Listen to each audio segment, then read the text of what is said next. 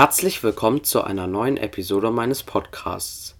Heute bespreche ich den Film Maestro aus vergangenem Jahr, also 2023 von Bradley Cooper. Die Hauptrollen spielten Bradley Cooper und Carey Mulligan. Den Film könnt ihr euch aktuell auf Netflix anschauen. Bradley Coopers Film erzählt die Lebensgeschichte des US-amerikanischen Komponisten, Pianisten und Dirigenten Leonard Bernstein. Dabei spielt auch seine Frau eine große Rolle in seinem Leben. Der Grund, warum ich mir Maestro angeschaut habe, ist der, dass der Film für die wichtigsten Kategorien des Oscar-Filmpreises nominiert wurde. Der Film hat insgesamt sieben Nominierungen bekommen, darunter die Kategorien Bester Film, Bester Hauptdarsteller und Beste Hauptdarstellerin. Doch was halte ich jetzt von Maestro? Was der Film sehr gut macht, ist das Inszenatorische. Jedes Bild ist sehr kunstvoll gestaltet.